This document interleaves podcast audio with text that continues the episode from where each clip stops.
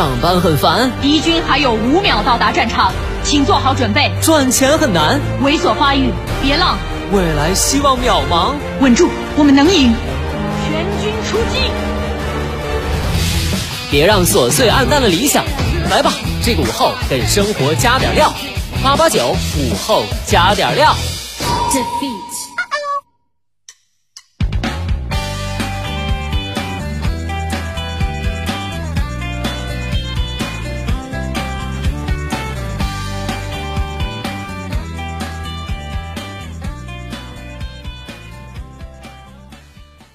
生前的你还好吗？欢迎收听午后加点料，我是海鹏。今天早晨来上班，心情特别不一样，因为今天早上我手边曾经有几千万元人民币呀，直到闹钟把我叫醒。人生啊，就是这么多想得却不可得，比如之前有人曾变着法的想红。二十九号，经历直播露脸变大妈后，女主播乔碧罗殿下首次现身。在直播中，她承认此前突然露脸为策划。在其个人鱼吧中，乔碧罗殿下称，此次推广花费二十八万元，并且已经开始承接声卡广告和美颜相机广告。直播间人气已从开始的五万涨到了六十万。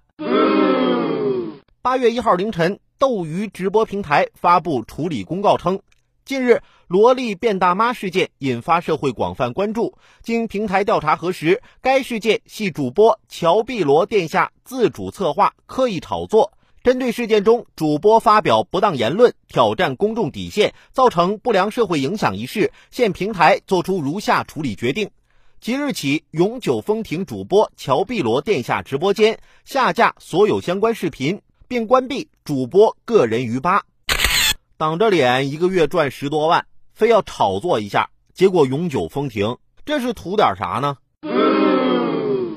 直播乱象并不少见。从经济产业角度讲，资源会向能够获利的方向流动。在以流量为导向的泛娱乐化发展模式下，挖空心思提供各种新奇刺激的内容和形式。有了资金力量的强大助力，直播乱象也就有了肥沃的土壤。青少年是网民群体的主力军，网络对其影响力是绝对不容忽视的。恶俗、低俗。暴力、色情等内容的出现，对于青少年的毒害是极为明显且长期的。如果缺乏监管、缺乏整顿，过分追求经济效益而忽视社会效益，影响的就不仅仅是经济的良性发展，更会给社会增加不稳定因素。社会需要正气引领，网络空间也是如此。这不仅是对我们自己负责，更是对我们的国家、我们的社会和我们的孩子负责。脚踏实地一点比什么不好啊？我妈曾经对我说：“人的一生三分天注定，七分靠打拼，剩下的九十分看脸。”我虽然不完全赞同，但也觉得我妈说的有一定道理。然后我妈又对我说：“海鹏啊，你可一定要努力啊，因为现在你已经没了九十分了，